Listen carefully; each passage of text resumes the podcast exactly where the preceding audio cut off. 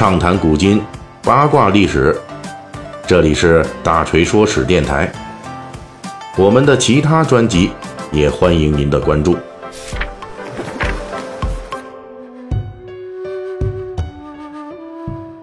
咱们《水浒》细节解密啊，就到上一期为止，已经把这小说里边出场的这徽宗朝的四大奸臣都说完了。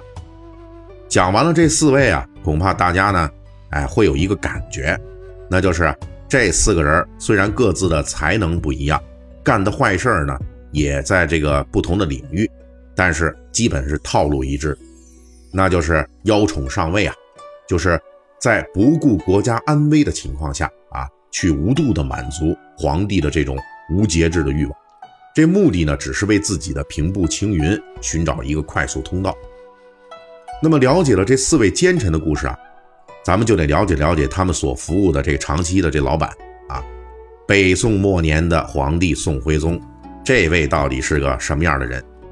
恐怕大家心中啊，其实多多少少也有数了。那么本期开始呢，我们就来聊聊这四大奸臣的老板宋徽宗赵佶的故事。从历史上来看啊，咱们宋徽宗是一个非常奇葩的人物。这个人是绝顶聪明啊，但是又昏庸无道，可以说是集合了一个完美的文艺青年和一个绝顶的废柴皇帝于一身的这么一个角色。在这个小说《水浒传》里呢，开篇在描写高俅发迹的故事中，对当时还没有当上皇帝的赵佶，当时叫端王啊，啊，对他就有过这么一番描述：这端王乃是神宗天子。第十一子，哲宗皇帝玉帝，舰长东驾，排号九代王，是个聪明俊俏人物。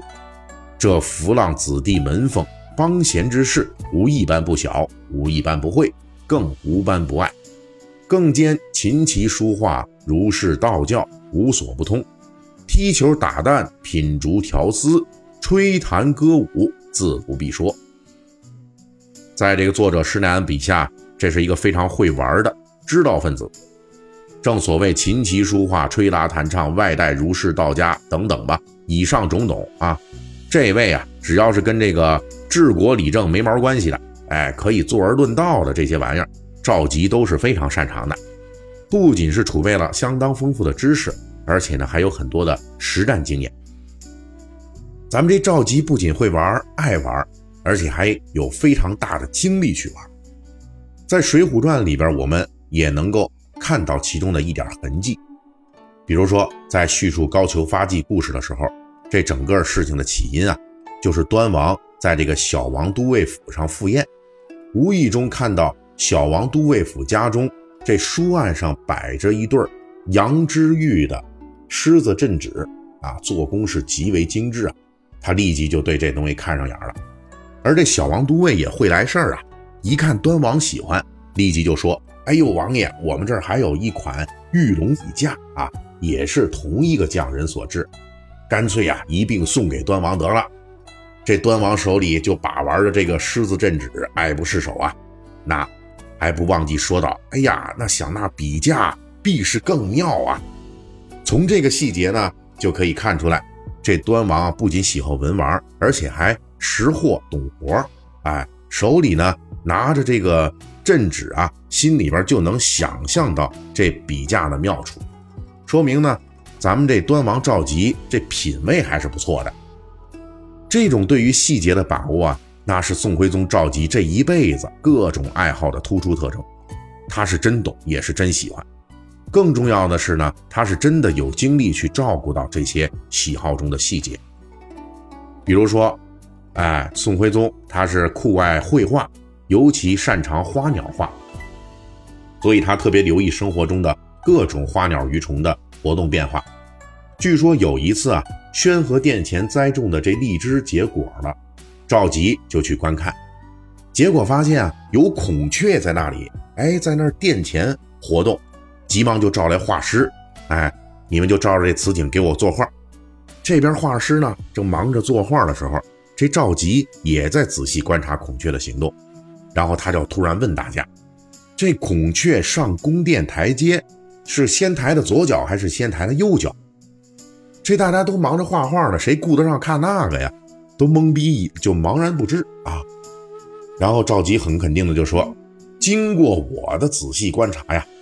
孔雀上台阶是先抬左脚的。”众人又仔细观察这孔雀的动作，哎呦，果然如皇上所说，真是先抬左脚的。这位北宋皇帝呢，就就跟我刚才讲的这个段子一样，对于自己这爱好的这个关注度啊，那就是这样的高度集中、高度精确。有这样的经历做基础，加上宋徽宗赵佶确实在这方面他有天赋，哎，另外人家是皇帝啊，皇上最大，所以呢能够充分调动资源来满足自己的各种爱好。还有像黄庭坚这样的人啊，就是大家呢，就是他这个跟皇上平时可以像亦师亦友的这种关系，来给皇上培养自己的文化情操。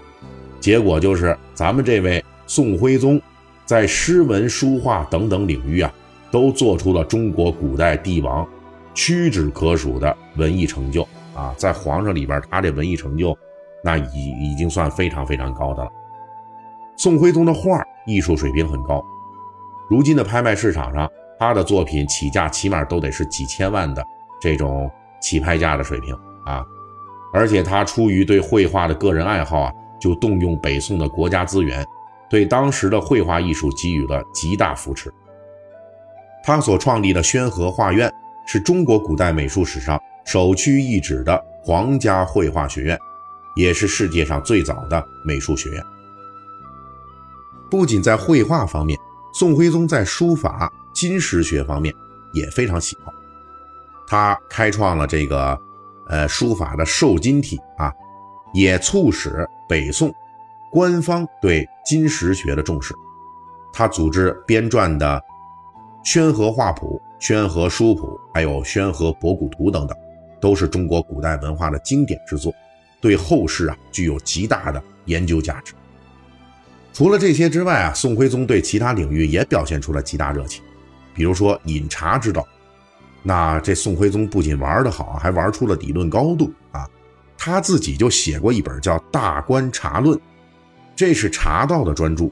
其中详细记述了北宋的茶叶产地、采制工艺、烹茶技巧、茶水的品质、斗茶风尚等等。尤其是其中记载了这个沏汤点茶法啊，详细就描述了北宋时代的点茶技艺。而且呢，《大观茶论》里边还有一个难能可贵之处：这位皇帝玩茶呀，已经玩到巅峰状态了。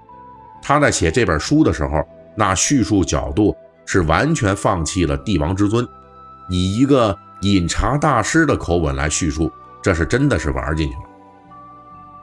除了茶道呢，宋徽宗还偏爱蹴鞠，就是古代的足球啊，并且他对蹴鞠的普及做出了重大贡献。这方面呢，锤哥之前啊，在这个《水浒细节解密》里边也曾经讲过啊，还特别推出过一期节目。蹴鞠为何没能发展成今天的世界杯？有兴趣的这个粉丝们呢，可以往前倒一倒啊，去听听这一集。应该说，历史上的宋徽宗啊，在文艺方面是非常有才华的，而且也有机会展现他的才华。但是与此同时呢，他的文艺行为却导致了北宋末年的社会凋敝，甚至是引来了灭国之祸。那么，这个文清为什么最后玩脱了呢？下一期的《水浒细节解密》。咱们继续为您讲述宋徽宗的故事。